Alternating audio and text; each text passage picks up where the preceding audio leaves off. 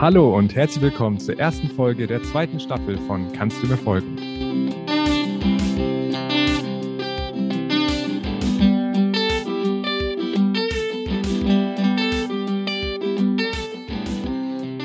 In der heutigen Folge sprechen wir über Franz Kafkas Das Urteil. Dabei wollen wir der Frage nachgehen, wie die Erzählung die emotionale Anteilnahme ihrer LeserInnen lenkt. Dafür gucken wir uns an, welche Schreibverfahren Kafka anwendet um bestimmte emotionale Wirkungen hervorzurufen. Wir, das sind Leda Köhler und Oke Lukas Möller. Falls ihr euch jetzt gefragt habt, welche emotionalen Wirkungen das Urteil wohl auf euch und vor allem auf euch vor dem Anhören dieser Episode hat, dann hört euch gerne die Teaser-Folge zur zweiten Staffel an. Johannes Leixenring hat die Erzählung dort für uns einmal komplett eingesprochen. Vielen Dank nochmal dafür. Die Idee, das emotionale Wirkungspotenzial von das Urteil zu betrachten, stammt wie in jeder Folge natürlich nicht von uns, sondern von unserer heutigen Gästin. Wir freuen uns sehr, dass Claudia Hillebrand uns diesen Ansatz heute näher bringt. Frau Hillebrand arbeitet am Lehrstuhl für neuere deutsche Literatur an der Universität Jena. Der Titel des Aufsatzes lautet, dass das für den Leser rührend wird. Kafkas narrative Verfahren und ihr emotionales Wirkungspotenzial am Beispiel von Das Urteil. Ja, und damit herzlich willkommen bei Kannst du mir folgen, Claudia Hillebrand. Ja, hallo, herzlich willkommen. Ich freue mich, da zu sein. Vielen Dank für die Einladung. Ja, sehr schön, dass es geklappt hat. Und wie in jeder Folge möchten wir zum Beginn die Frage stellen, in welchem Rahmen Ihr Aufsatz erschienen ist. Könnten Sie das vielleicht einmal kurz erzählen? Ja, das kann ich gerne tun. Das ist in einer Zeitschrift erschienen und zwar in den Forschungen. Das ist die Zeitschrift der Deutschen Kafka-Gesellschaft. Es gibt ja mehrere. Das ist jetzt die deutsche äh, aus dem Jahr 2015 der Band 3 ist das und ähm, da ging es um Kafkas narrative Verfahren. Das war zugleich auch die Jahrestagung der Gesellschaft, aus der dieser Band dann hervorgegangen ist. Okay, also das klingt jetzt so, als wäre das erstmal ein eher literaturwissenschaftlicher Kontext oder zumindest ein Fachpublikum, für das Sie den Text geschrieben haben? Ja, im Wesentlichen schon. Das muss man so sagen, ja. Okay, sehr gut. Dann kommt natürlich jetzt auch die Frage, es gibt ja schon viele Interpretationen des Urteils. Warum haben Sie sich denn entschieden, sich die Erzählung nochmal jetzt intensiv anzuschauen? Ja, da haben Sie recht. Also Sie kennen ja wahrscheinlich auch aus dem Studium dieses kleine Bändchen äh, mit Modellanalysen zum Urteil. Ähm, also das, der Text wird ja auch schon ähm, eingesetzt, um den Methodenpluralismus des Faches zu veranschaulichen. Und natürlich gibt es eine Flut von Interpretationen. Ich möchte nicht behaupten, dass ich die alle überblicke ähm, auch die Kafka-Forschung als Ganze ist so angeschwollen in den letzten Jahrzehnten, dass das, glaube ich, kaum jemand, vielleicht die Personen, die noch Bibliografien dazu machen, vielleicht noch gerade so überblicken. Trotzdem glaube ich, dass das hier ganz sinnvoll war, ähm, sich das unter dieser Perspektive anzuschauen. Und soweit ich das ermitteln kann, ist das auch vorher nicht geschehen. Was sich in der Zwischenzeit getan hat, äh, das ist eine andere Frage. Das hat eigentlich gar nicht so sehr mit der Kafka-Forschung zu tun, sondern eher mit einem Wissenszuwachs, den wir so in den letzten 20 Jahren im Fach gehabt haben zum Verhältnis von Emotionen und Literatur. Ähm, das ist eine Entwicklung, die eigentlich so in der Emotionspsychologie anfängt oder eigentlich in der Psychologie, muss man sagen, die sich dann so ab dem Ende der 80er, Anfang der 90er verstärkt mit der Frage beschäftigt hat, was sind Emotionen eigentlich und da nochmal ähm, vertieft hingeschaut hat. Und das ist dann in andere Wissenschaften übergegangen, die sich mit Emotionen aus verschiedenen Perspektiven beschäftigen. Die Humanwissenschaften natürlich, aber eben auch die Sozial- und die Kulturwissenschaften. Und wir haben so äh, seit ja, Ende der 90er Jahre eine ähm, sich entwickelnde literaturwissenschaftliche Emotionsforschung. Und in diesem Zusammenhang haben wir dort einfach erstmal einen Erkenntniszuwachs, würde ich sagen. Und vor diesem Hintergrund, ähm, glaube ich, kann man dann noch mal differenzierter auf ähm, Texte schauen im Hinblick auf solche Fragen wie, welche Emotionen werden hier dargestellt oder auch, welche emotionalen Wirkungen erzeugen die Texte möglicherweise. Das sind ja Fragen, die Literaturwissenschaftler schon immer beschäftigen, aber über die wir jetzt, würde ich sagen, aus verschiedenen Perspektiven seit einiger Zeit mehr sagen können. Mhm. Und Sie machen am Anfang Ihres Textes so ein bisschen eine äh, Gegenüberstellung auf zwischen einmal allegorisierenden Deutungen und ja, narratologischen Deutungen, ähm, so nennen Sie das. Ähm, können Sie vielleicht einmal ganz kurz sagen, inwieweit Sie jetzt diese, Sie schreiben die frühen allegorisierenden Deutungen, inwieweit Sie sich davon so ein bisschen entfernen mit Ihrem Text oder wie weit das mit diesem, mit diesem Fokus auf die Emotionen dann zu tun hat? Ja, das ist jetzt gar nicht so eine Entgegensetzung, die speziell zwischen äh, narratologischen Analysen und diesen frühen Kafka-Deutungen besteht, sondern die, glaube ich, auch verschiedene andere, aus verschiedenen anderen Fragerichtungen beobachtet werden kann. Also es gibt die Neigung, Kafkas Texte allegorisierend zu lesen gerade weil sie so viele Rätsel aufwerfen und für diese frühe Kafka-Deutung ist, ähm, kann man zeigen, dass, dass das eben auch teilweise problematisch ist, was da passiert. Das ist jetzt aber eine Kritik, die gar nicht aus der Narratologie kommt oder so, sondern die eigentlich dann von der sich entwickelnden Kafka-Forschung eben immer wieder vorgebracht wurde. Das ist eine Kritik vor allen Dingen an der Deutungstradition, wie sie Kafkas Freund und Nachlassverwalter Max Brod initiiert hat Brot äh, hat die Neigung, diese Texte, das äh, besonders deutlich sieht man das an seinen Auslegungen vom Prozess und dem Schloss, ähm, in so einer allegorisierenden Weise zu deuten. Also den Text als Ganzes auf Basis von Ähnlichkeitsbeziehungen eine uneigentliche höherstufige, eigentlich gemeinte Bedeutung zu unterlegen. So könnte man vielleicht etwas grob sagen. Und ähm, das führt dazu, dass er zum Beispiel das Schloss so deutet, dass es hier um die Suche nach oder um die Auseinandersetzung mit dem göttlichen Gericht gehe und im Schloss gehe es dann komplementär dazu um die Suche nach der göttlichen Gnade. Das heißt, er hat immer so eine religiöse Deutungsfolie, die er anlegt und die er dann nutzt, um den Texten als Ganzes so eine Bedeutung auf der Makroebene zuzuschreiben, die das Ziel hat, Schwierigkeiten, Deutungsprobleme, die die Texte aufwerfen, natürlich zu erklären, aber dann teilweise auch dazu neigt, und das ist eigentlich die Kritik an diesen allegorisierenden Deutungen, Textpassagen auch auszulassen, die Problematik einzelner Interpretationsprobleme nicht hinreichend zu berücksichtigen, zu glätten und zu harmonisieren, was vielleicht vorschnell geglättet und harmonisiert wird. Und äh, bei Brot kommt noch hinzu, dass er natürlich als Nachlassverwalter die Texte zum Teil auch bearbeitet hat. Ne? Also er hat eben dann auch Stellen äh, gekürzt, die äh, möglicherweise vor dem Hintergrund seiner Deutung. Und äh, da wird es dann schon, würde ich sagen, problematisch. Aber grundlegend ist das natürlich erstmal ein Verfahren, das man durchaus anwenden kann. Man muss das eben gut plausibel machen. Das führt aber in der Regel dazu, dass man natürlich sehr schnell nach Deutungszuschreibungen guckt, die auf so einer ganz globalen Ebene liegen und dann sind die einzelnen Textstrategien nicht mehr so stark in den Blick nimmt. Ähm, also grundlegend würde ich gar nicht unbedingt im Prinzip ein Problem sehen darin, auch so auszudeuten, aber mich interessieren halt diese, dieses Betrachten von einzelnen Textstrukturen und so, sozusagen von unten kommt und dann sich langsam zu einer Gesamtdeutung hochhangen, interessiert mich persönlich mehr. Also es ist auch eine Interessensfrage. Okay, dann werden wir nämlich jetzt ähm, noch ein bisschen weiter auf Ihren Aufsatz einsteigen wollen. Und das können wir vielleicht nochmal über den Titel, den wir schon gehört haben, machen. Dieser lautet dass das für den Leser rührend wird. Kafkas narrative Verfahren und ihr emotionales Wirkungspotenzial am Beispiel von das Urteil. Und um sich dem jetzt so ein bisschen zu nähern, wäre die erste Frage vielleicht, was sind denn narrative Verfahren? Ja, letztlich sind das all die Aspekte, das kennen Sie äh, zumindest dann, wenn Sie äh, Literaturwissenschaften auch studieren, aus Ihren Einführungskursen in die Erzähltheorie, dann erstmal alle Verfahren, nach denen Erzählungen so gebaut sein können. Und da kann man sich dann verschiedene Aspekte angucken. Ne? Das, das können die Erzählebenen sein, die Zeitstruktur von Erzählungen, äh, der Wahrnehmungsmodus, also aus welcher Perspektive wird beschrieben. All diese Dinge ähm, kann man an Erzählungen untersuchen und das sind Instrumentarien, die natürlich vor allen Dingen so in der klassischen Narratologie seit Jeanette entwickelt wurden. Ja, und ähm, die wollen Sie also, wie Sie im Titel sagen, auf Ihr emotionales Wirkungspotenzial untersuchen. Und da stellt sich dann die zweite Frage, was ist denn ein emotionales Wirkungspotenzial? Das ist auf jeden Fall schon mal nicht identisch mit den narrativen Verfahren. Das ist ganz wichtig, glaube ich, zu betonen. Es gibt aber die äh, eigentlich schon lange, muss man sagen, in der literaturwissenschaftlichen Deutungspraxis die Idee, dass äh, narrative Verfahren, die, wie wir sie jetzt auch genannt haben, einen Einfluss darauf haben, wie Erzählungen wirken. Und ich habe mir jetzt speziell angeschaut, wie man dieses Verhältnis zwischen narrativen Verfahren und möglichen emotionalen Effekten, die die haben können, konzeptualisieren kann. Das habe ich jetzt recht vorsichtig Wirkungspotenzial genannt. Und zwar deswegen, weil wir natürlich, wenn wir uns die Rezeptionspraxis angucken, schnell feststellen, dass LeserInnen natürlich ganz unterschiedlich lesen, ganz unterschiedlich emotional auf Texte reagieren.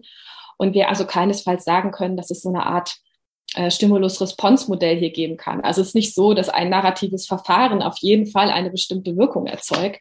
Aber Texte können natürlich äh, durch die Art, wie sie Informationen vermitteln, dazu beitragen, dass wir, wir bilden auch auf dieser Basis ja Textweltmodelle, also bilden uns eine Vorstellung darüber, wie die Welt, die uns da nahegebracht wird, strukturiert ist. Und da hat der Text natürlich Einfluss darauf, wie wir das tun, durch die Art, wie er uns Informationen vermittelt, welche er uns vermittelt und wie er das tut. Also das wäre das Was und das Wie, das Jeanette beschrieben hat ja auch. Und da gibt es für bestimmte Arten von Emotionen durchaus so Zusammenhänge, die man äh, herstellen kann zwischen Textstruktur und narrativen Verfahren, könnte man sagen, und emotionalen Effekten, die potenziell wirksam werden. Das muss man immer, so vorsichtig muss man, glaube ich, immer formulieren. Denn es gibt ja noch einen weiteren Effekt. Wir können oft erkennen, wie eine sagen, eine Textstrategie gebaut ist, um bei uns bestimmte Effekte zu erzeugen. Da können wir uns vielleicht sogar in manchen Fällen sehr einig sein, würden aber von uns selber dann sagen, ja, aber hat bei mir nicht funktioniert. Also auch das muss man ja noch auseinanderhalten. Es ist sehr vorsichtig formuliert, Wirkungspotenzial und eben nicht Wirkung oder sowas. Das heißt, ähm, um das nochmal so ein bisschen äh, zu paraphrasieren, vielleicht die narrativen Verfahren verorten Sie dann also eher auf der Textebene, was im Text steht, was man da finden kann. Und davon ausgehend gibt es mögliche Reaktionen, die man jetzt äh, einbeziehen könnte. Und die emotionalen Effekte wären dann das, was tatsächlich vielleicht rauskommt beim, beim Leser, bei der Leserin, um diese drei verschiedenen Begriffe auseinanderzuhalten. Ja, so könnte man das sagen. Also okay. es ist natürlich so, dass die narrativen Verfahren selber auch wiederum nicht völlig einfach so aus dem Text abgreifbar sind, sondern ich ja. muss mehr oder weniger voraussetzungsreich natürlich Entscheidungen treffen. Ob zum Beispiel was für ein Fokalisierungstyp ist das hier, sehe ich das aus der Innensicht oder ist das die Außensicht und so weiter. Das kann im Einzelfall schwierig sein. Aber ähm, es ist, glaube ich, leichter darüber eine Verständigung zu erreichen, intersubjektiv, als über, über solchen emotionalen Effekte. Ja, das können wir ja nachher mal dann versuchen anzuwenden auf, auf das Urteil und schauen, wie, wie weit wir da kommen.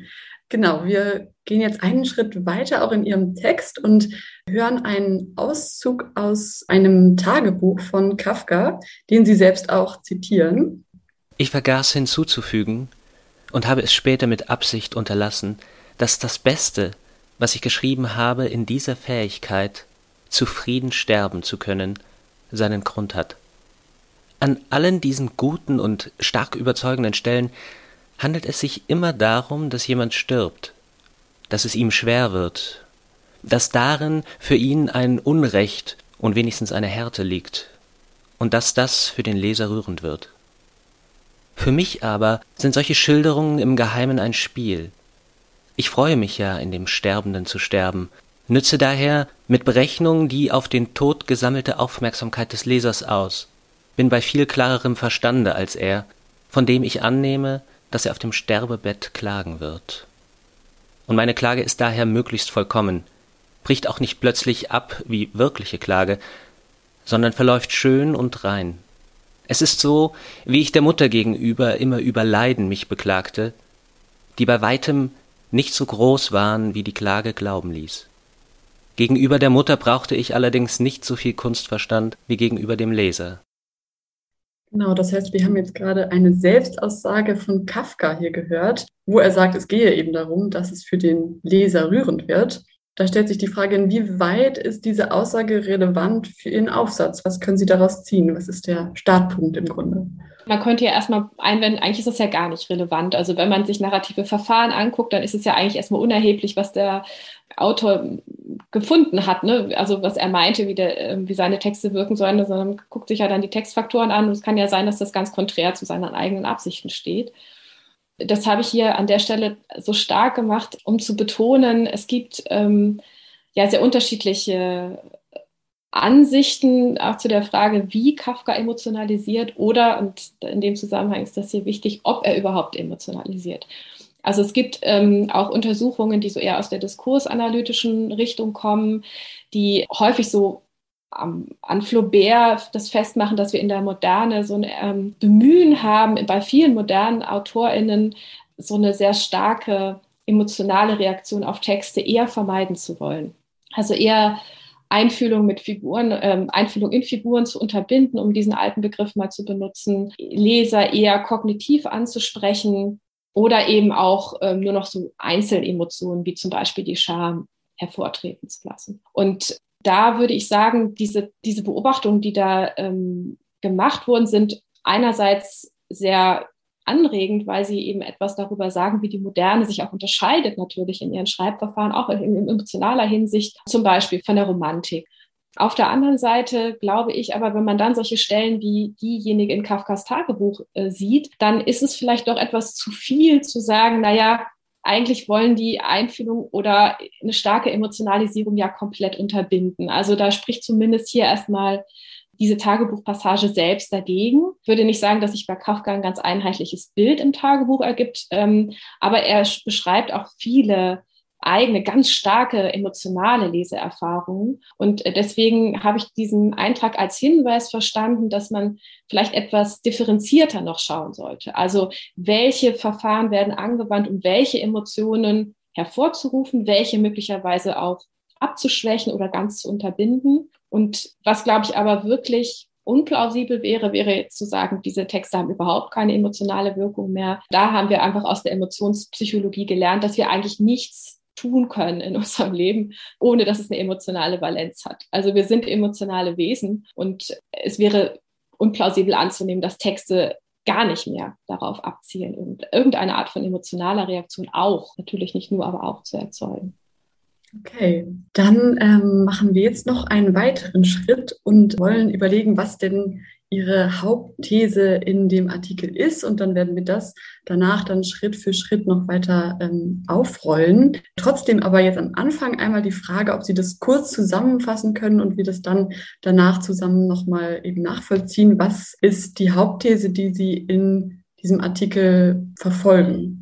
ja, so ganz grob würde ich sagen, ist die These, dass man feststellen kann, dass der Text zwei emotionale Wirkungen sehr stark befördert. Das ist einmal Spannung, und zwar vor allen Dingen Spannung, die sich auf die vom Text aufgeworfenen Rätsel richtet und auf die Frage, wie die aufzulösen wären. Und dann in der Art, wie diese Spannung aber aufgelöst wird und auch wie einzelne Textverfahren im Fortgang eingesetzt werden, hat der Text eine sehr stark desorientierende Wirkung. Und Emotionen, die sich jetzt oder die sich auf die Figuren richten, da kann man beobachten, dass diese Effekte, diese Empathie, würde ich sagen, mit den Figuren oder auch eine Emotion, die jetzt parteinehmend sind für die Figuren, eher erschweren. Also es gibt zwar immer wieder Versuch oder immer wieder so Hinweise darauf, wie die Figuren fühlen und auch was für Wertmuster relevant sein könnten, um die zu beurteilen. Aber das wird eben durch diese Schreibverfahren immer wieder so unterminiert, dass das ein Prozess ist, der sozusagen immer wieder, wo, der, wo man als Leserin immer wieder hin und her geworfen wird. So könnte man etwas grob sagen. Vielen Dank. Also das wollen wir jetzt versuchen, langsam so ein bisschen äh, auseinander zu nehmen, was Sie gerade gesagt haben. Besonders mit Fokus jetzt auf diese emotionalen Wirkungspotenziale und auch die Effekte. Das wollen wir uns jetzt einmal ähm, ein bisschen genauer anschauen. Und Sie haben das jetzt gerade schon angedeutet, dass Sie so zwei Arten von Emotionen unterscheiden, die literarische Texte auslösen. Also einmal sind das figurenbezogene Emotionen und Emotionen, die durch die Erzählkonstruktion oder, weil wir das auch jetzt schon darüber gesprochen haben, vielleicht könnte man auch sagen, durch narrative Verfahren ausgelöst werden. Und als diese figurenbezogene Emotionen, da nennen Sie jetzt Empathie und Sympathie. Und auch wenn Sie es jetzt gerade schon einmal quasi angedeutet haben, können Sie doch einmal ganz kurz zusammenfassen, was Sie mit diesen zwei Begriffen meinen und inwieweit das dann relevant ist für die Lektüre des Urteils. Ja, also ich glaube, man kann sich den Unterschied zwischen diesen Begriffen ganz gut klar machen mit dieser sehr basalen Unterscheidung fühlen mit und fühlen für. Feeling with und Feeling for würde man in der, äh, das ist eine Unterscheidung, die so in der englischsprachigen Forschung da häufig gemacht wird. Das heißt, wir haben ja als menschliche Wesen die Fähigkeit, nachvollziehen zu können, wie ein anderer, eine andere sich fühlt, welche Emotionen sie erlebt. Das heißt nicht zwingend, dass wir das genauso empfinden müssen, dass wir also regelrecht angesteckt werden davon und die gleichen Gefühle haben. Aber wir können das erstmal rein kognitiv verstehen, ähm, wenn wir hinreichendes Wissen haben. Und wir können, ähm, wenn wir es ähnlich schon mal empfunden haben, können wir natürlich auch so eine Art also so ein bisschen simulieren, wie sich das anfühlen mag. Ne? Ähm, das ist ein sehr breites Spektrum, also von dieser emotionalen Ansteckung über so eine Art Nachvollzug bis hin zu einem rein kognitiven Verstehen können wir das im Normalfall machen. Und Emotionen, die, die empathisch sind, sind dann eben solche, die das soll man sagen, spiegeln das emotionale Erleben eines anderen, einer anderen. Bei Sympathie handelt es sich um eine, eigentlich eine Einstellung, würde ich sagen, die dann eine andere Art von Emotionen auslösen kann, und zwar parteinehmende Gefühle. Das heißt, Empathie würde ich als eine emotionsgeladene Form von Einstellung beschreiben, bei der ich erstmal äh, mein Gegenüber, dem geht eine Bewertung voraus sozusagen. Also ich bewerte mein Gegenüber im Hinblick darauf, ob ich es schätze oder nicht. Oder natürlich, und das gibt, da gibt es dann viele Möglichkeiten der Abstufung. Und je nachdem, wie dieses, äh, diese Beurteilung ausfällt, bin ich dann eben stärker bereit, je nach Situation Partei nehmend mitzuempfinden oder eben auch nicht. Das ähm, typisches Beispiel oder so, fast so eine Art Mittelstellung hat dann so ein Gefühl wie Mitleid, ähm, wo ich also einerseits natürlich erstmal empathisch nachvollziehen muss, dass jemand leidet, dass es jemandem schlecht geht. Ich muss das erstmal verstehen können. Und wenn ich Mitleid empfinde, dann hat das viel damit zu tun, dass ich es nicht nur verstehe, sondern dass ich auch dieses Gegenüber so beurteile, dass es mir irgendwie nahesteht, dass ich es mag, dass ich es schätze und dass ich deswegen auch ähm, wünsche, dass es dieser Person besser gehen solle, als es ihr im Moment geht. Und so, solche Gefühle lassen sich eben nicht darüber allein erklären, dass ich, dass ich einfach verstehen kann oder nachvollziehen kann, was der oder diejenige gerade empfindet, sondern dass ich auch noch bestimmte Wünsche habe, die mit dem Wohlergehen der Person zu tun haben. Und dann kann es eben passieren, um jetzt sehr, also ein ganz einfaches Beispiel zu nehmen, eine Figur ist in einer gefahrvollen Situation und hat selbst Angst ich selbst bin aber wütend sozusagen, weil ich mich ärgere über äh, eine andere Figur, die diese Situation herbeigeführt hat, zum Beispiel. So, ne? Oder ich weiß schon, dass diese Situation gar nicht so gefährlich sein wird, weil ich mehr Wissen habe und freue mich dann schon auf die Auflösung. Also auch das sind parteinehmende Gefühle, die auf Sympathie basieren, aber die nicht identisch sind mit dem, den Gefühlen der Person, mit der ich da Sympathie empfinde. Ja, jetzt haben Sie schon angedeutet, dass es in unserem Kontext ja um, um literarische Figuren geht. Also es geht dann ja um Sympathie und Empathie. Und jetzt haben Sie immer das Wort gegenüber verwendet. Das meint ja meistens dann andere Menschen, Mitmenschen. Äh, aber in diesem Fall ist es ja so, dass es ja um, ne, um Charaktere geht. Also das geht jetzt um Sympathie und Empathie gegenüber literarischen Figuren. Und wie sich das verhält, sozusagen, wie sich Sympathie und Empathie zu den Figuren aus das Urteil verhalten, darauf gehen wir jetzt gleich ein. Jetzt haben wir sozusagen den Themenkomplex figurenbezogene Emotionen versucht einmal ähm, zu umreißen. Was jetzt noch offen sind, sind die Emotionen, die durch die Erzählkonstruktion ausgelöst werden. Und das sind Spannung, Überraschung und auch Desorientierung, die Sie jetzt alle auch schon einmal erwähnt haben. Und auch die Rätselspannung haben Sie schon erwähnt. Können Sie vielleicht trotzdem noch einmal kurz sagen, wie sich das jetzt verhält zu diesen figurenbezogenen Emotionen? Ja, also erstmal würde ich sagen, man kann das voneinander trennen und sollte es auch. Es gibt aber dann Verbindungslinien. Also diese, diese Gruppe von Emotionen wird sehr stark dadurch ausgelöst, in welcher Weise ich Informationen erhalte, die für den Text wichtig sind. Und das ist, glaube ich, auch nicht so schwer zu erklären, weil es sich gar nicht so weit von unserem Alltagsverständnis entfernt, würde ich sagen. Also Spannung wird immer dadurch hervorgerufen, dass ich verschiedene auf die Erzählzukunft ausgerichtete Szenarien äh, mir vorstellen kann, von denen ich aber noch nicht weiß, welches davon dann wirklich eintreten wird und dass ich Wünsche habe in Bezug darauf, welches Szenario denn eintreten soll. Und da kann man jetzt zwei Sorten von Spannungen unterscheiden und das hat viel mit der Art des Wunsches zu tun. Bei dieser Rätselspannung, das, das klassische Beispiel, an, das, an dem das auch häufig untersucht wurde, ist der Kriminalroman natürlich. Da habe ich ein zentrales Texträtsel, also das für das, den gesamten Handlungsverlauf zentral ist und äh, das aufgelöst werden soll. Und da geht es jetzt erstmal gar nicht darum, dass es irgendeinen Bezug zu den Figuren hat. Ich will nur einfach wissen, wie ist denn jetzt die Lösung? Wer, wer hat, war denn der Mörder? Wer hat denn das Geld gestohlen? Wie auch immer. Und da ist sozusagen der Wunsch, der diese Spannung auslöst. Ich möchte dieses Rätsel lösen. Ich möchte einfach wissen, wie war es denn wirklich? Und ich kann natürlich, das macht ja einen Großteil des Reizes beim Kriminalroman aus, verschiedene ähm, Varianten mir überlegen, wie es aufgelöst werden könnte, kann verschiedene Personen verdächtigen und freue mich dann vielleicht, wenn es am Ende richtig lag oder eben auch nicht. Und bei, dann gibt es einen anderen Typ von Spannung, da ist die, das Verhältnis zu den Figuren dann schon wichtiger. Das ist die sogenannte Suspense-Spannung. Suspense ist ein Begriff, der ähm, von Hitchcock, dem Regisseur, viel verwendet wurde. Ähm, und da besteht dieser Wunsch gar nicht darin, ein Rätsel aufzulösen, sondern es geht darum, dass man, weil man ein positives Verhältnis zu einer Figur hat, bestimmte Wünsche für diese Figur in der Erzählzukunft hat. Ein berühmtes Beispiel ist eine Szene aus diesem Thriller North by Northwest, äh, zu Deutsch der unsichtbare Dritte von Hitchcock. Da sehen wir Cary Grant, äh, der aus einem Bus aussteigt, mitten im Nirgendwo vor so einem Maisfeld und ähm, auf ein Treffen wartet. Und der Hintergrund dieser Geschichte ist eben, er ist eigentlich so ein ganz stinknormaler Finanzbeamter, ist aber verwechselt worden mit einem Agenten und gerät dadurch dort in gefahrvolle Situationen, weil er liquidiert werden soll, ohne dass er versteht, was da eigentlich los ist. Und jetzt wartet er auf diesem Mais, an diesem Maisfeld auf einen Informanten und hofft, diese Situation auflösen zu können. Und dann kommt ein Flugzeug angeflogen und beschießt ihn aus der Luft. Also es wird halt klar, es ist ein Mordanschlag. Eigentlich ist es eben, äh, man, man versucht ihn jetzt wirklich endgültig loszuwerden. Und äh, weil wir ihn jetzt schon die ganze Zeit gesehen haben als jemand, der äh, gar nichts für diese Situation kann, der sympathisch ist, haben wir natürlich den Wunsch, dass ihm das jetzt nicht passiert. Ne? Das ist jetzt eine aufwendige Erklärung für ein Phänomen, das wir, im, wenn wir ins Kino gehen, ja sehr häufig erleben und wo wir gar nicht lange drüber nachdenken müssen. Und da haben wir natürlich dann äh, den Wunsch, dass er aus dieser gefahrvollen Situation entkommt, auch wenn es nicht gut aussieht für ihn. Ne? Die, die, aus der Luft ist das alles gut einsehbar und es, es gibt eine recht geringe Chance, dass er das überhaupt schafft. Aber wir wollen es natürlich und wir wollen nicht, dass er jetzt niedergemäht wird. Das wäre diese Form von Suspense-Spannung, wo wir sehen, es gibt hier Gefahren für eine, einen Protagonisten, eine Protagonistin, die wir schätzen und wir wünschen uns, dass das aufgelöst wird in der Erzählzukunft. Das wäre Spannung. Überraschung ist auch nicht sehr überraschend. Äh, sie bekommen äh, sozusagen in gewisser Weise das Gegenteil. Sie bekommen eine Information, mit der sie nicht haben rechnen können. Und hier ist es dann eher, kann es im Einzelfall aufwendig sein, zu entscheiden, ob, warum das nicht möglich war, damit zu rechnen und wie stark ein Überraschungseffekt ist. Aber das ist sehr nah an unserem Alltagsverständnis, würde ich sagen.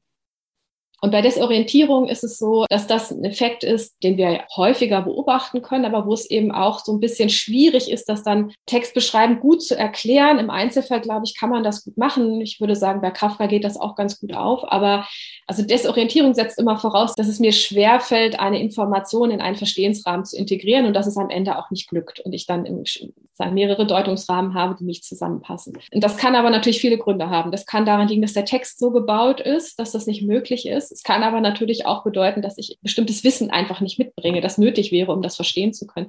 Insofern sehen Sie, es ist eine etwas heikle Kategorie hier, weil man das sehr gut begründen muss im Einzelfall, weil man nicht sagen kann, es gibt so die typischen desorientierenden Schreibverfahren. Da kann man jetzt nicht anfangen, eine Liste zu machen, sondern man muss das im Einzelfall dann immer gut begründen. Mit Hitchcock könnte man ja vielleicht die Frage stellen, ob das falsche Fährten sind, so der berühmte Red Herring Fall. Also das hatte ich das Gefühl, jetzt wenn wir jetzt langsam auch Richtung Kafka denken, dass es ähm, dort viele so Red Herrings, also falsche Fährten gibt, die gelegt werden, die dann aber eine gewisse Auflösung quasi suggerieren, aber die nicht eingelöst wird. Aber darauf kommen wir jetzt gleich nochmal. Vielleicht können Sie es ganz kurz einmal sagen, wie sich jetzt emotionale Effekte zu Emotionen verhalten. Also vielleicht so in einer ganz abstrakt kurzen Antwort, wie verhalten die sich zueinander? Ist das synonym? Nein, ist es nicht. Also ich gucke mir ja eher so ganz grundlegende mentale Prozesse an, wie Empathie und Sympathie, äh, Spannung und so weiter. Und die können dann im Einzelfall Emotionen generieren. Bei Empathie hängt es dann sehr davon ab, welche Emotionen ich beobachte. Bei Sympathie hängt es auch von der Situation ab. Spannung erzeugt in der Regel Angst und Neugier natürlich. Mm, aber das geht nicht ineinander auf. Okay, danke. Ja, mit diesen Grundlagen versuchen wir jetzt dann auf den Erzähltext zu sprechen zu kommen.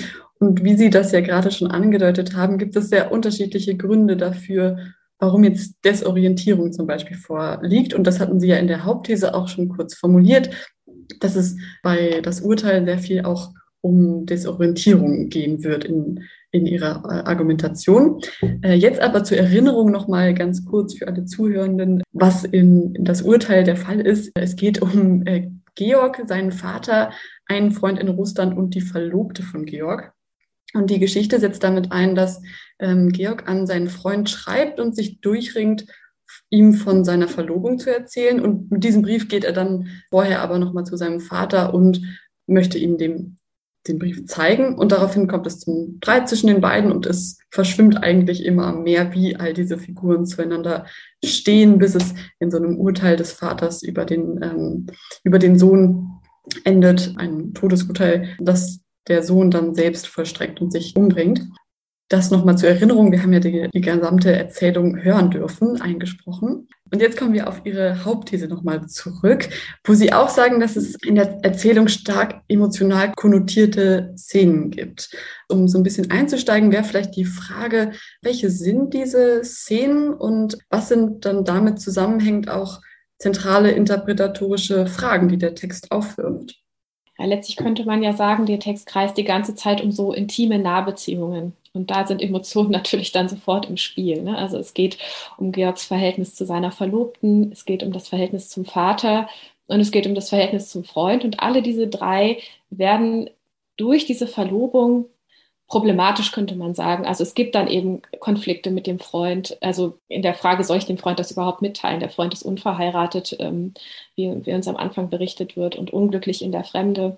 Der Vater scheint mit der, wie wir dann später erfahren, mit der Verlobung nicht einverstanden zu sein und wirft Georg ja vor, sie habe, seine Verlobte habe nur die Röcke gehoben sozusagen, also es sei so, ein, so eine reine sexuelle, so ein rein sexuelles Interesse, das er da habe und ähm, er sei nicht mehr Herr seiner selbst, wenn er sich in diese Beziehung hineinbegibt. Frieda wiederum sagt so etwas schwer aufzulösende Dinge über den Freund, dass sie da Schwierigkeiten sieht. Also im Prinzip, wenn man sich jetzt nur die Situation und die Verhältnisse der Figuren zueinander anschaut, muss man sagen, es geht in allen Fällen um starke Emotionen, weil hier starke persönliche, intime Bindungen eine Rolle spielen. Und in dem Zusammenhang gibt es dann aber auch diese ganz zentralen Rätsel, die der Text eben auch und da ist ein Unterschied, glaube ich, zum Red Herring bei Hitchcock. Der Red Herring lenkt mich am Anfang mal ein bisschen ab. Also ich erwarte bei Psycho dann eben zuerst, es wird darum um eine Kriminalgeschichte gehen, wo ein Koffer mit Geld gestohlen wird und dann plötzlich geht es aber eigentlich um einen, einen Thriller, wo ein Irrer Menschen tötet. Ne? Ähm, aber das kann ich dann schnell auflösen. Ich erkenne schnell, ich bin erstmal in die Irre geführt worden, es geht hier eigentlich um was anderes. Und das ist hier bei Kafka ein bisschen anders. Wir haben im Gespräch mit dem Vater plötzlich diese Äußerung des Vaters, die in Zweifel ziehen, ob es diesen Freund überhaupt gibt. Also der Vater behauptet ja, er habe sich diesen Freund nur ausgedacht. Später behauptet er wiederum das Gegenteil und sagt, ich bin mit dem Freund in engem Kontakt. Wir haben dieses Verhältnis zwischen Vater und Sohn, das erstmal so aussieht, als würde der Sohn sich um den Vater sorgen, habe ihn vielleicht eine Weile vernachlässigt, aber achte jetzt eben darauf, wie er mit diesem älter werdenden Vater umgeht. Und dann äh, legt er ihn so ins Bett. Der Vater spielt mit der Uhrkette, ist wie so ein kleines Kind an seiner Brust. Und auf einmal steht er aus dem Bett auf, ist wieder dieser, ist ein überlegener Riese. Das heißt dann auch im Text, Georg schaute zum Schreckgesicht seines Vaters hoch oder so, zur Schreckgestalt des Vaters auf und ähm, ist auf einmal derjenige, der hier die Deutungsmacht hat und der sagen kann, deswegen verurteile ich dich zum Tode des Ertrinkens. Und was macht Georg? Er springt dann, also er, er tötet sich dann selbst. Also er vollzieht dieses Urteil sofort. Und das sind so drei ganz grundlegende Deutungsprobleme, die der Text aufwirft. Wer ist dieser Freund eigentlich? Welches Verhältnis zwischen Sohn und Vater gibt es hier eigentlich? Und wie müssen wir dieses Urteil am Ende deuten? Was bedeutet es, wenn Georg, Georg sich dem einfach so unterwirft?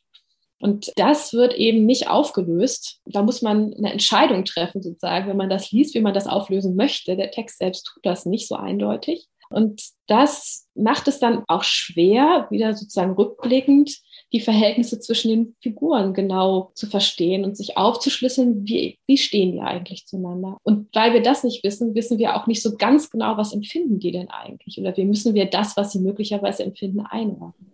Ja, das ist auf jeden Fall sehr, sehr spannend, was Sie da ansprechen, ähm, dieser Schwierigkeit, die, die Figuren und ihre Handlungen dann einzuordnen. Da stellt sich dann natürlich vor allem vor Hintergrund Ihres Ansatzes die Frage, was für narrative Verfahren sind das denn, die das so schwierig machen, ähm, diese Figuren einzuschätzen, aber auch die Handlungen oder dann im Endeffekt eben auch die mögliche Schuld Georgs oder eben das Urteil.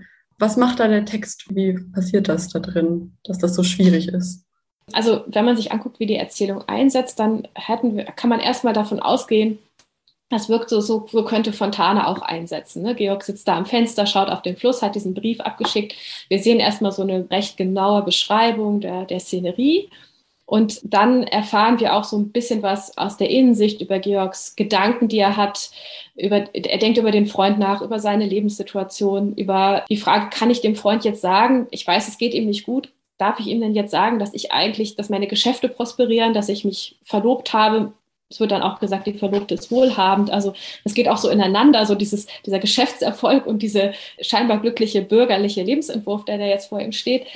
Und zu dem Zeitpunkt glaubt man ja noch, man versteht relativ gut, was da passiert. Also man kann die Informationen über den Freund für relativ zuverlässig halten. Georg erscheint erstmal als jemand, der besorgt ist, der ein empfindsames Interesse an dem Freund hat. Und dann gibt es aber auch so erste Hinweise, naja, es gibt auch Konkurrenz zwischen den beiden, ähm, der Geschäftserfolg, da haben die sich sozusagen auch immer, vergleichen die sich miteinander. Dann könnte man annehmen, naja gut, vielleicht ist es für Georg auch so, dass es zwar moralisch nicht so leicht ist, jetzt dem Freund das ähm, zu sagen, aber andererseits natürlich auch eine Genugtuung, um über den Freund auch zu triumphieren. Dann könnte man sagen, naja, im Kern ist das gar nicht so nett, was er da plant, sondern er will dem Freund, er hat nur Skrupel, das zu tun, was er eigentlich tun will, nämlich dem Freund äh, seine Überlegenheit auszudrücken. Und bis dahin könnte man das noch so relativ gut motivieren. Man könnte sich damit auch so ein relativ klares Bild machen, wie empfindet denn der Briefschreiber gerade während er über diesen Brief nachdenkt. Und dann wird das aber ja immer mehr in Zweifel gezogen. Wir wissen nicht mal mehr, als er dann mit dem Vater spricht, gibt es den Freund überhaupt? Er, er unterhält sich mit Frieda über die Frage, ob er den Brief überhaupt schreiben soll. Und Frieda sagt dann, naja, wenn du solche Freunde hättest, dann hättest du, glaube ich, mich gar nicht, äh, dich gar nicht mit mir verloben sollen. Da weiß man gar nicht so genau, was meint sie denn eigentlich damit? Was genau bedeutet das? Und er repliziert dann auch darauf, so dass man das wiederum gar nicht so eindeutig auflösen kann. Das heißt, was hier passiert, ist einem das immer mehr entgleitet, eine klare, vermeintlich klare Sicht auf das Innenleben dieser Figur. In seinen Gedanken und in dem, was man daraus ableiten kann, was er möglicherweise gerade empfindet. Das heißt, wir setzen ein mit so einer transparenten, realistischen Erzählkonzeption und die wird dann immer mehr im Laufe der Erzählung unterminiert bis hin dazu, dass es dann plötzlich heißt, den Freund gibt es gar nicht, den hast du dir nur ausgedacht. Und man fragt sich dann ja, wenn das der Fall ist, was hat denn das vorher bedeutet? Ne? Also wie muss ich denn dann jetzt auf einmal diese Figur verstehen, wenn ich mir plötzlich vorstellen soll, der hat sich das alles nur ausgedacht? Vor allem äh, finde ich nochmal spannend, wie Sie das auch als Prozess eben beschreiben. Also, dass es eben einsetzt mit so einer Art vielleicht internen Fokalisierung, weil wir das am Anfang ja schon mal hatten. Die Perspektive, die eingenommen wird, ist ja schon stark eine, die ähm, jetzt von Georg irgendwie ausgeht. Und es kommt dann eben dazu, dass da immer mehr Kontraste zu, zu entstehen, äh, wenn ich sie richtig verstehe. Genau, und Ihre These dabei ist ja dann auch, dass gerade deshalb es äh, wichtig ist, diesen, diesen Verlauf anzuschauen, weil es eben nicht einfach nur, wie Sie das dann sagen, opake äh, Figuren sind. Also intransparent sind sie nicht von vornherein, sondern es wird eben immer, immer schwieriger, das einzuordnen. Genau, und da anknüpfend ähm, ist vielleicht dann nochmal spannend zu fragen, wie das dann mit den figurenbezogenen Emotionen vielleicht zusammenhängt. Sie haben jetzt schon gesagt, die werden unterminiert. Spannenderweise sprechen Sie an, einem, an einer Stelle in Ihrem Aufsatz zum Beispiel vom Primacy-Effekt, der da eine Rolle spielt. Ähm, und da finde ich es spannend, wenn Sie den nochmal ähm, erklären könnten und erklären könnten, wie das jetzt auch mit der Desorientierung eben zusammenhängt, auf die wir ähm, am Ende dann hinauskommen, laut Ihrer These. Ja, also der, der Primacy-Effekt, das ist eine, so eine Kategorie aus der empirischen Leserforschung. Und da hat man festgestellt, dass LeserInnen besonders bereit sind, am Beginn einer Erzählung positiv einzustellen auf die Figur, die ihnen da als Protagonist oder Protagonistin präsentiert wird. Und damit muss man in gewisser Weise vorsichtig sein, das jetzt auch historisch so auszudehnen, weil wir letztendlich sicher nur sein können, dass das für jetzige LeserInnen gilt. Ne? Ähm, aber wenn man mal unterstellt, dass es vielleicht tatsächlich eine gewisse auch überzeitliche Plausibilität hat. Ich meine, es ist ein fiktionaler Text. Wir haben gar keine persönlichen Verhältnisse mit den Figuren. Wir können uns darauf erstmal einlassen, ohne, ohne Gefahr zu laufen, da sofort irgendwie in Probleme zu kommen. Dann kann man diesen Effekt, glaube ich, ansetzen. Auch deswegen, weil man ja sieht, der Text bereitet das ja vor. Georg wird ja am Anfang als einfühlsam, als vorsichtig, als gedankenverloren dargestellt als jemand, der sich um diesen Freund gut kümmert. Und also wir setzen am Anfang, glaube ich, äh, gibt es eine gute Chance, dass wir uns erstmal auf diese Perspektive, auf diese Figur einlassen und die auch ähm, ist erstmal nicht viel dafür spricht, die jetzt negativ zu bewerten. Und dann im Fortgang der Handlung wird aber dieser Wertrahmen ja immer schwieriger, wie wir es gerade schon beschrieben haben, weil wir immer weniger genau wissen, was ist denn jetzt eigentlich der Fall? Gibt es diesen Freund? Also das ist das eine. Wir wissen nicht mehr ganz genau, was ist in dieser erzählten Welt der Fall. Das andere ist die Frage, welchen Wertrahmen sollen wir eigentlich ansetzen? Der Vater sagt ja, du bist eigentlich ein teuflischer Mensch. Also du, du hast mich betrogen, du hast den Freund betrogen, du hast auch an deiner Verlobten eigentlich ein rein sexuelles Interesse, ein rein körperliches Interesse und du willst eigentlich immer nur der Dominante sein. Damit haben wir plötzlich einen ganz anderen Wertrahmen, in den wir die Figur auch einfügen könnten, weil wir nicht wissen, welcher davon gilt denn jetzt auf der übergeordneten Textebene. Und das führt dazu, dass wir, dass uns diese Figurenkonzepte immer mehr entgleiten und auch so eine einfache Beurteilung der Figur schwierig wird. Und dann ist es auch so, wenn man sich anschaut, wie das innere Erleben der Figur dargestellt wird, dann sind das indirekte Verfahren. Also es gibt kaum mal ein Emotionswort, das uns ganz klar sagt, der empfindet so. Also wenn am Ende von der Schreckgestalt des Vaters die Rede ist, ist es eine ganz bemerkenswerte Stelle, weil wir hier mal sagen können, das scheint Schrecken auszulösen. Das ist offenbar Angst erfüllt und das wird vom Text auch so gesetzt. Ansonsten haben wir meistens Emotionsdarstellungen, die ganz indirekt funktionieren, wo wir Körpersprache dargestellt finden oder höchstens Wörter, die so emotionale Konnotationen aufweisen. Das heißt, wir können so Vermutungen anstellen. Was könnte jetzt gerade das Innenleben der Figur sein? Aber wir haben keine so ganz klaren, eindeutigen Textbelege dafür. Und das macht das Ganze so reizvoll schillernd. Und das ist was, was im Zuge der Erzählung immer stärker Platz greift, würde ich sagen. Mhm. Ja, das ist spannend, weil ich daraufhin ähm, nochmal überlegt habe, also inwiefern das eben implizit zum Beispiel passiert. Und ähm, diese Stelle, die Sie vorhin auch schon mal erwähnt haben, wo Georg seinen Vater dann ins, ins Bett trägt, da ist es, finde ich, äh, tatsächlich so ein Zwischenbereich eben. Und das ist vielleicht ganz spannend, ähm, sich das anzuschauen. Also, weil in der Textstelle heißt es dann, ein schreckliches Gefühl hatte er, als er während äh, der paar Schritte zum Bett hin merkte, dass an seiner Brust der Vater mit seiner Uhrkette spielte. Also es wird schon irgendwie nahegelegt, ja, es wird etwas empfunden, aber es ist irgendwie schrecklich erstmal nur und es bleibt insofern ja vielleicht offen, was genau das ist. Und gleichzeitig, das haben Sie gerade auch schon an die Stelle ja nochmal gesagt, in dieser Einschätzung zwischen ähm, einem teuflischen Menschen und einem, einem Kind kommt diese eigentlich vor. Das heißt, was vermittelt uns das? Sie haben diese Wertrahmen erwähnt. Welche Wirkung hat zum Beispiel dieses eigentlich dann vielleicht auf den Leser oder die Leserin? Ja, das ist eine ganz tolle Textstelle. Danke, dass Sie darauf hinweisen. Ich glaube, da kann man so in, in, wirklich in einer Nutshell das sehen, was Kafka da macht. Ne? Das ist nämlich, wir haben einerseits diese Angebote, was eigentlich ein Kind und dann aber warst du ein teuflischer Mensch. So, das könnten jetzt die beiden Wertrahmen sein, die wir für, für Georg haben, so etwas plakativ gegenübergestellt. Und das wird aber auch wieder relativiert durch diese eigentlich. Also äh, das könnte sein, dass wir durch entweder so oder so beurteilen sollen, aber vielleicht ist es auch doch wieder ganz anders. Also oder vielleicht gibt es da noch Möglichkeiten, das zu relativieren. Und das zeigt, glaube ich, wirklich an diesem Zitat kann man sehr gut zeigen, wie der ganze Text gearbeitet ist. Es werden uns Angebote gemacht, die werden dann vom Text wieder unterminiert und es wird auch nicht gesagt, es gibt so eine Dichotomie, das oder das ist richtig, sondern es könnte auch noch was dazwischen sein. Es gibt noch diesen Graubereich in der Beurteilung. Und das, glaube ich, an diesem Zitat können Sie eigentlich das Erzählverfahren des ganzen Textes sehr gut festmachen. Ja, vor allem, weil ja nahegelegt wird, es gibt eigentlich etwas und dann noch eigentlicher das andere und im Grunde wird uns als LeserInnen gesagt, so, du, du musst es doch beurteilen können jetzt und ich zumindest finde, dann bleibt man eben etwas desorientiert zurück, weil man merkt, ich kann es aber gar nicht äh, beurteilen mit der Grundlage des Textes. Ja, und wenn Sie da noch das Ende dazu nehmen, ne, da plötzlich wird es ja drängt. Also Sie können ja auch sagen, das ist gut, dann ist das, ich nehme das hin, das ist die Schreibstrategie, so soll es eben sein. Aber wenn er dann am Ende dann tatsächlich dieses Urteil auch verzieht und es hier um Leib und Leben geht, dann ist das natürlich so zumindest auf der Ebene der fiktiven Welt schon drängend zu fragen, war das jetzt, ist das korrekt gewesen, den so zu beurteilen? Ist es richtig, dieses Urteil so anzunehmen? Also das wird als Frage so stark gemacht, dass man sich dem zumindest, glaube ich, schwer entziehen kann und so zurücktreten kann und sagen kann, ich bewerte das nur ästhetisch und interessiere mich nicht dafür, da jetzt zu sehr in die Geschehnisse der fiktiven Welt auch einzusteigen mit meinen Gefühlen.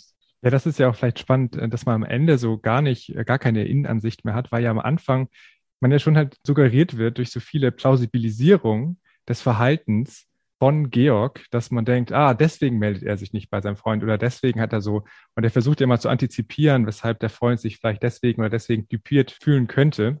Und das ist ja auch eine, eine spannende Entwicklung. Das geht auch in dieses prozessuale Argument mit hinein, dass diese, ja, diese Innenansicht, die wir am Anfang zumindest suggeriert wird und, und diese Plausibilisierung des Verhaltens dann gegen Ende, ja, steht ein großes Fragezeichen. Also.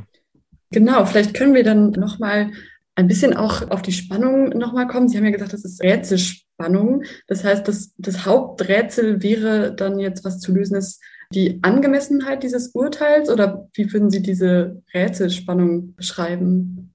Ja, ich würde sagen, also die Rätselspannung bezieht, also das ist ja das Ende der Erzählung. Das ist in gewisser Weise die Art, wie die dann aufgelöst wird. Und da können wir auch gleich noch drüber reden. Aber der Text wird immer rätselhafter in dem Moment, wo es diesen Dialog mit dem Vater gibt. Wenn der Vater plötzlich sagt, den Freund gibt es gar nicht, dann müssen wir ja auf einmal uns fragen, was, was ist denn da alles vorher erzählt worden? Und wenn dann der Vater plötzlich aufsteht und dem Sohn eben vorwirft, er sei eigentlich, er habe die ganze Zeit gegen ihn gearbeitet und gegen den Freund und er sei mit dem Freund im Bunde, sind wir ja plötzlich aufgefordert, eben nicht nur dieses, diese eine Frage aufzulösen, wer ist denn jetzt der Freund eigentlich wirklich? Stimmt, stimmt es, was der Vater sagt oder stimmt es, was Georg sagt? Sondern dann wird es noch grundlegender, dann müssen wir uns plötzlich fragen, was ist denn das eigentlich für eine Figur, die wir hier die ganze Zeit beobachtet haben? Wie müssen wir die beurteilen? Aber wie müssen wir auch den Vater beurteilen? Was macht der denn hier eigentlich? Da wird der Text immer rätselhafter. Eigentlich, sobald dieser Dialog einsetzt, wird es, wird es, glaube ich, sehr stark. Und dann gibt es natürlich immer noch so ein bisschen diese Verheißung, dass, dass das aufgelöst werden könnte, in dem Moment, wo der Vater diesen Urteilsspruch spricht. Und dann wird es das aber natürlich nicht. Es gibt am Ende, wir erlangen keine Klarheit darüber. Wir erfahren nur, Georg scheint es richtig zu finden, was der Vater sagt. Also, oder zumindest sich dem Urteil zu unterwerfen, ob er das inhaltlich akzeptiert oder nicht. Aber er schreibt dem Vater die Autorität zu, das tun zu dürfen. Und ähm, das heißt, wir haben hier eigentlich eine Auflösung von Spannung, die jetzt nicht so funktioniert, dass eines dieser Szenarien, die wir jetzt uns überlegt haben, bestätigt wird. Und auch die Möglichkeit, so Szenarien zu bilden, wird ja im Laufe der Zeit immer und mehr unterminiert. Das heißt, wir können immer weniger klar vermuten, okay, er ist entweder das oder das. Es wird immer noch komplizierter. Und damit wird die Spannung, wenn Sie so wollen, auch wieder ein bisschen diffuser, weil Spannungserleben immer dann sehr stark ist, wenn Sie nicht so viele Szenarien alternativ bilden können. Und hier wird es immer, immer mehr sozusagen. Es wird immer schwieriger. Und damit sozusagen wird die Spannung, wenn Sie so wollen, immer mehr in so einen desorientierenden Effekt überführt. Und wenn Sie dann am Ende diese Art von Auflösung haben, bei der Sie scheinbar Klarheit erlangen, das Urteil wird ja angenommen, aber es scheint uns doch nicht sehr plausibel, dann wird diese Spannung eben nicht so abgebaut, wie wir das so befriedigend aus dem Kriminalroman kennen, wo wir am Ende wissen, ah, so war es wirklich. Ja, auch zumal, wie wir ja als Grundlage besprochen haben, für so eine Spannung dann auch eine Einstellung auf Ebene der Sympathie notwendig ist. Und wenn die dann so instabil ist, dann wird es ja ähm, umso schwieriger im Grunde diese, ja, dieses Verhältnis, ähm, das sich dann in einem aufbaut. Ja, würden Sie, ähm, um jetzt vielleicht da so ein bisschen ans Ende dieses Teils zu kommen, einerseits sagen, dass zum Beispiel typisch für Kafka ist, diese, diese äh, Verfahren oder was daran ist äh, vielleicht typisch? Ja, ich würde schon diese Vermutung anstellen. Man müsste das natürlich dann nochmal intensiver äh, sich angucken ähm, auch für das Gesamtwerk. Und jetzt, da habe ich am Ende eigentlich nur so Hypothesen formuliert, wie das vielleicht aussehen könnte. Ich glaube, da gibt es auch Unterschiede zwischen dem Frühwerk und dem Spätwerk. Also der Verschollene oder die Verwandlung setzt, glaube ich, doch noch relativ stark auf Sympathie, auch wenn da vieles auch unklar ist. Aber es gibt doch eher sympathische Protagonisten, würde ich behaupten. Das müsste man dann aber natürlich im Detail zeigen. Und ich würde sagen, mit dem Urteil setzt so etwas ein, was wir dann im Spätwerk ganz deutlich beobachten können, nämlich diese, diese Figurenkonzeption, die im Ergebnis ja, wie Sie es gerade gesagt haben, opak ist, also wirklich nicht mehr transparent, aber wo wir gleichzeitig immer diesen, diesen Drang, glaube ich, äh, die Erzählung diesen Drang befördert, das doch irgendwie verstehen zu wollen und wo wir auch immer wieder hinbekommen. Und diese Kombination aus diesen intransparenten Figurenkonzepten, einem gewissen Spannungsbogen, der dann aber so aufgelöst wird und ähm, so vielen Verfahren, die diese, die diese Klarheit darüber, was ist hier eigentlich der Fall, unterminieren, das desorientierend wirken. Ich glaube schon, dass das sehr typisch ist für Kafka. Das würde ich sagen, ja. Und jetzt als allerletztes vielleicht nochmal, weil wir das am Anfang hatten, wäre ja die Frage, ein emotionaler Effekt könnte eben auch Rührung sein, wie Kafka selbst das benennt in, in seinem Tagebuch. Und genau, da ist jetzt dann vielleicht äh, als Überleitung die, die Frage, in der, inwiefern diese Rührung in der Erzählung irgendwie relevant wurde dann jetzt abschließend und auch dann äh, im nächsten Schritt in der Rezeption eben sichtbar wird. Dazu kommt äh, Oke dann gleich, aber vielleicht nochmal Genau, also inwiefern kann man jetzt hier dann von Rührung sprechen, wenn wir Desorientierung, Rätselspannung und ähnliches festgestellt haben? Ja, das ist, ähm, wenn Sie das so vorsichtig formulieren, dann steckt darin, glaube ich, auch ein wichtiger Vorbehalt, den man machen muss. Ne? Also das würde ich jetzt hier, das habe ich so an einer Stelle so mit so angeführt. Ich würde das aber jetzt nicht unbedingt sicher behaupten wollen für dieses Schluss. Es ist nur auffällig, sagen wir mal so, dass das Ende ja in seinen Konsequenzen, also unabhängig von der Frage, welche Motive hat der tatsächlich und wie müssen wir uns eigentlich vorstellen, dass der als Figur, als Mensch ist, ist das Ende natürlich eine extrem harte Konsequenz. Also den eigenen Tod zu akzeptieren, weil man hier vom Vater verurteilt wird, das selber noch zu vollstrecken sogar. Das ist so, ein, so eine starke emotionale Szenerie, die da aufgemacht wird, dass vielleicht sogar, dass möglicherweise da muss man sich jetzt auch ein bisschen aus dem Fenster lehnen, sozusagen die, diese, diesen Wertungskonflikt überschreibt und man am Ende sagt, ja, niemand, egal wie schlimm er ist, sollte, sollte so ein Schicksal erleiden. Ne? Da kommen natürlich, kommt natürlich dann auch eine bestimmte Moral ins Spiel und da muss man sich dann immer anschauen, wie das, wie sozusagen historisch da der Wertkontext ist, in dem so ein Text steht. Aber äh, man kann zumindest vielleicht darauf hinweisen, dass dieses Ende ganz gut zu dem passt, was Kafka über die Art, wie er Rührung erzeugen will, im eigenen Erzählen in dieser Tagebuchstelle sagt. Also da scheinen mir zumindest doch Parallelen zu liegen, gerade wenn er über das Sterben spricht und über den Klagegesang, sozusagen den Schwanengesang, dann kann man zumindest vielleicht vermuten, dass Kafka selber das vielleicht rührend gefunden hätte, soweit. Ja, das erscheint überzeugend, das denke ich auch. Und jetzt, wo wir über die Rührung als Kafkas Wirkungsabsicht gesprochen haben, möchten wir uns nun anschauen, wie die Erzählung historisch gelesen wurde, also welche Wirkung sie jetzt bisschen lapidar ausgedrückt hatte auf die Leserinnen und Leser der, der Zeit. Und Sie schauen sich jetzt in Ihrem Artikel dafür Rezension äh, des Urteils an. Und deshalb erstmal einleitend die Frage, inwieweit es sinnvoll ist, sich zeitgenössische Rezeptionszeugnisse wie Rezension anzuschauen. Also was ist der Mehrwert sozusagen für einen Interpretationstext, auch solche Zeugnisse mit einzubeziehen? Ja, das ist eine gute und ähm, heikle Frage, könnte man auch sagen. Man könnte ja erstmal argumentieren, das ist ja gar nicht wichtig. Also wenn das so stimmt, äh, dass es ähm, dass dieses Verhältnis zwischen narrativen Verfahren und emotionalem Wirkungspotenzial gibt, dann kann man das ja einfach textimmanent beschreiben. Da gibt es aber, glaube ich, zwei Gründe, die da dagegen sprechen. Erstens ist unsere Aufgabe als LiteraturwissenschaftlerInnen ja doch, den Wert unserer Gegenstände dadurch zu erweisen, dass wir ihre historische Bedeutung auch beschreiben. Und das heißt, dass wir eben nicht dabei stehen bleiben, unsere eigenen gegenwärtigen Umgangsweisen mit Texten zu beschreiben. Und deswegen glaube ich, ist es sinnvoll, das erstens nochmal abzusichern. Also sind diese Ergebnisse plausibel, denn die sind ja erstmal ahistorisch gewonnen, könnte man sagen, und setzen voraus, dass wir bestimmte, dass es so bestimmte grundlegende Mechanismen gibt, die jetzt überzeitlich konstant sind, wie wir eben auf Texte emotional reagieren können.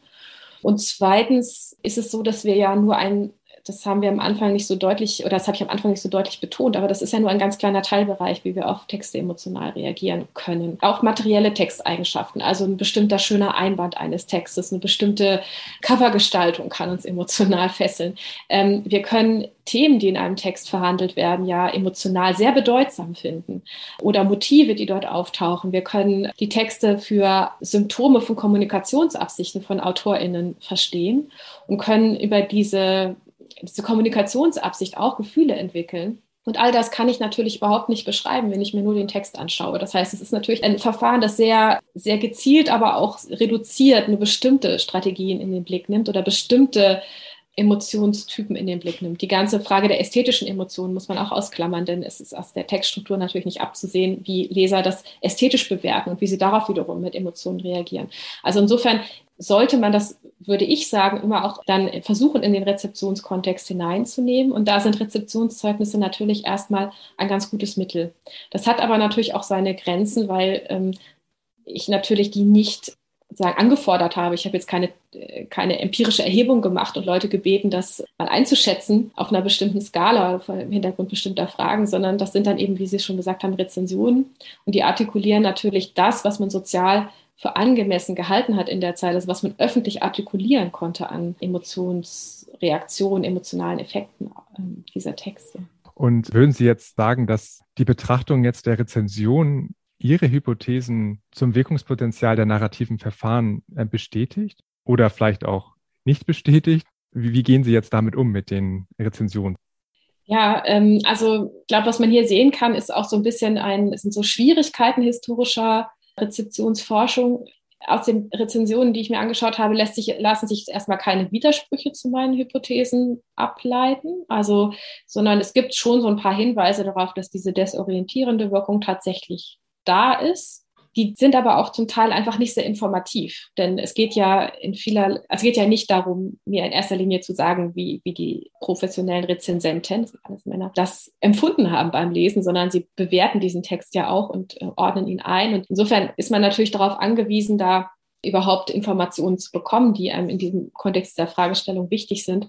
Und das ist nicht sehr wie man sagen, nicht sehr vielfältig, was man da beobachten kann. Also jenseits der Tatsache, dass ich, was ich sagen kann, ist, ich habe jetzt keine Belege dafür, dass das, was ich jetzt aus der Textstruktur mir angeschaut habe, gar nicht stimmt, kann ich aber sehr wenig darüber sagen, da nur so einige wenige Hinweise darauf, wie das sozusagen auf diesen anderen Ebenen, die ich gerade beschrieben habe, auch wirkt.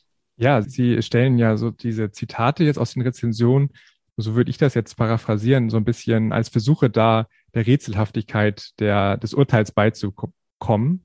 Und insofern, ja, finde ich auch, dass der desorientierende Effekt daran beobachtet werden kann, an diesen Rezensionen.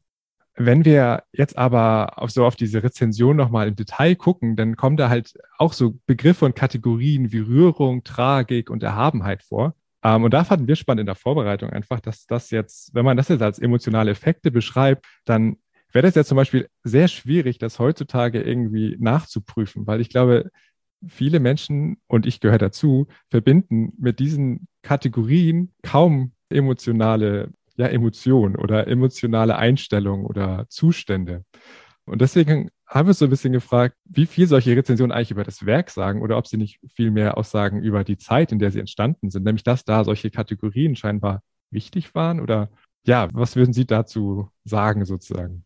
Ja, also diesen Befund finde ich auch ganz bemerkenswert, den Sie jetzt beschreiben. Und ähm, ja, da kommt man dann eben dazu, genau das zu beobachten, nämlich die, gerade diese Dinge, die vielleicht jetzt nicht mehr so auf der Hand liegen, auch aus heutiger Perspektive zu sehen, dass hier zum Beispiel so ganz, ja, auch für diese Zeit schon klassische und eigentlich auch schon sehr alte Emotionsbegriffe plötzlich benutzt werden, ne? dass hier Erhabenheit genannt wird, Tragik, bei der man natürlich dann eben an Jammer und Schauder oder historisch würde man wahrscheinlich eher Mitleid und Furcht gesagt haben, irgendwie assoziiert werden. Oder Kafka sogar von Rührung spricht, das ist ja wirklich eine Kategorie, die aus der Empfindsamkeit kommt. Also da kann man jetzt erstmal sehen, wie diese, wo auch vielleicht dieser historische Abstand tatsächlich ist. Da würde ich Ihnen zustimmen. Ja, das sagt viel über diese Zeit aus. Und dann kann man sich fragen, woran liegt es, dass solche Kategorien hier bemüht werden? Da kann man dann verschiedene Hypothesen, glaube ich, aufstellen. Und da sieht man dann aber auch, dass man hier dann äh, von den Rezensionen ausgehend dann weiterfragen müsste. Man müsste dann eben schauen, ja, wie wird Rührung in der Zeit konzipiert? Erhabenheit, Tragik, welche Rolle spielt das im breiteren Rezeptionskontext der Zeit? Und da muss man dann, glaube ich, wirklich diskursanalytisch vorgehen oder emotionsgeschichtlich schauen. Ja, und daran schließt sich ja auch ein bisschen die Frage an. Also wir würden gerne einen, einen, Blick in die Glaskugel werfen und wir gucken uns jetzt alte Rezensionen an und entdecken da Begriffe wie Rührung, Tragik und Erhabenheit. Und da haben wir uns auch gefragt, dass wir Ihre Überlegung vielleicht oder Ihre Vermutung, was wird man sehen, wenn man in 100 Jahren zurückblickt auf unsere Besprechung, auf Ihre Besprechung des Urteils? Und da haben wir vielleicht, weil wir im Team jetzt so eine Parallele gesehen haben, und zwar im Gespräch mit Nicole Sütterlin haben wir in der zweiten Folge ja über äh, den Sandmann gesprochen und haben da vor allen Dingen auch versucht, die Unentscheidbarkeit scharf zu stellen sozusagen. Und unsere These, die wir Ihnen gerne vorstellen wollten, ist, ähm, dass man später die Unentscheidbarkeit sehen wird. Was denken Sie? Das kommt mir plausibel vor. Also das sieht man ja auch an den historischen Rezensionen. Ne? Und ich würde auch sagen, dass man kann sogar vielleicht so weitgehend sagen, diese frühen allegorisierenden Deutungen, über die wir am Anfang gesprochen haben, sind auch genau so ein Reflex. Die ähm, wollen diese Rätselhaftigkeit auflösen und benutzen dafür sehr weitreichende Deutungsrahmen. Und ich denke auch, das wird bleiben. Vielen Dank. Ja, dann wollen wir jetzt zum Abschluss nochmal einen Schritt etwas herausmachen aus Ihrem Text und der Argumentation und insofern eine etwas übergeordnete Perspektive darauf einnehmen, wie man denn Interpretationstexte schreibt. Und in Ihrem Interpretationstext ist uns aufgefallen, wie explizit Sie Begriffe wie Leitfrage oder Hauptthese verwenden und das fanden wir insofern interessant, als wir uns gefragt haben, wie wichtig ist Ihnen ähm, eine solche explizite und transparente Leserinnenführung? Ja, die ist mir sehr wichtig. Also ähm, ich denke, ob man das dann im Schreibprozess immer so schafft, ist natürlich eine andere Frage. Das ist gar nicht so leicht, äh, wie es hoffentlich dann und nicht immer leider im Endprodukt aussieht. Aber ich finde das sehr wichtig. Man muss es vielleicht nicht immer so explizit machen, dass man Leitfrage und Hauptthese sagt, aber dass es erkennbar ist, was die Leitfrage ist, was die Hauptthese und wie man zu diesen Ergebnissen gekommen ist. Das ist mir jetzt tatsächlich sehr wichtig. Da bemühe ich mich drum und hoffe, dass es mir so ab und an auch mal gelingt. Ja, vielen Dank. Ähm, und die letzte Frage, die wir allen unseren GästInnen stellen, ist, welche TheoretikerInnen oder theoretischen Strömungen haben Sie in Ihrer literaturwissenschaftlichen Arbeit besonders beeinflusst oder inspiriert oder ähnliches? ja, das in gewisser Weise kann ich da jetzt fortführen, was ich schon auf die andere Frage gesagt habe. Also auf der einen Seite kann man natürlich sagen, meine Forschungsinteressen liegen natürlich sehr stark im Bereich der Erzähltheorie, Äh, die letzten Jahre habe ich mich sehr viel mit Lyrik beschäftigt und natürlich habe ich in diesem Bereich viel gelesen, was mich auch interessiert und begeistert hat. Und ähm, da liegen so meine Fragen. Aber grundlegender würde ich eigentlich sagen, dass ich jetzt hier gar nicht eine Person oder ein Buch oder sowas herausgreifen kann oder will, sondern was mir immer, was mich immer sehr angesprochen hat im Laufe meiner wissenschaftlichen Sozialisation, ist im, so dialogische, so ein dialogisches Moment in Texten oder auch im persönlichen Gespräch. Das heißt, einerseits, dass ich sehr als jemand klar Position bezieht. Das heißt, dass ich erkennen kann, welche Ansicht vertritt jemand in seinem Interpretationstext zum Beispiel und auch, wie ist er dahin gekommen, auf Basis welcher Vorannahmen, Basis welcher Textdaten. Das finde ich auch wichtig, damit es für mich transparent ist und ich auch Widerspruch formulieren kann oder das versuchen kann nachzuvollziehen. Das kann aber auch bedeuten, und das ist dann eher was, was so im persönlichen Gespräch eine wichtige Rolle spielt, dass jemand auch interessiert ist an, an Gegenmeinungen, an Gegenargumenten und da auch eine Offenheit hat, sich darüber auseinanderzusetzen. Das ist ähm, eine Stilfrage, aber ich denke, das ist auch was, was einfach für, für wissenschaftliches Arbeiten so grundlegend ist. Und das habe ich zum Glück äh, jetzt ganz quer zu verschiedenen Theorierichtungen immer wieder auch erfahren dürfen, immer mit KollegInnen. Und das waren Texte und auch persönliche Gespräche, die mich da immer sehr vorangebracht haben, von denen ich viel lernen durfte. Ja, danke schön. Und damit kommen wir nun auch schon ans Ende der heutigen Folge. Vorher möchten wir uns aber noch sehr herzlich bei Ihnen, liebe Frau Hillebrand, bedanken, dass Sie zu uns in den Podcast gekommen sind und sich mit uns über das Urteil und seine emotionalen Wirkungspotenziale unterhalten haben. Ja, ich danke Ihnen, danke, bedanke mich auch sehr herzlich für das Interesse an meiner Arbeit und für das interessante Gespräch. Wir hoffen, ihr konntet uns folgen und freuen uns über Anmerkungen, Kritik oder Wünsche an kannst du mir folgen at posteo.de. Und wie immer darf auch heute der Dank an all diejenigen unseres Teams nicht fehlen, die diese Folge mit vorbereitet haben. Das sind Gesa bei der Wieden, Jana Eckert, Johanna von der Fecht und Emilia Krüger. Für die Betreuung unserer Social-Media-Kanäle vielen Dank an Telja Reinersmann genauso wie an Johannes Leixenring, der das Urteil für uns eingesprochen hat. Das war es von unserer Seite. Ganz lieben Dank fürs Zuhören und macht's gut.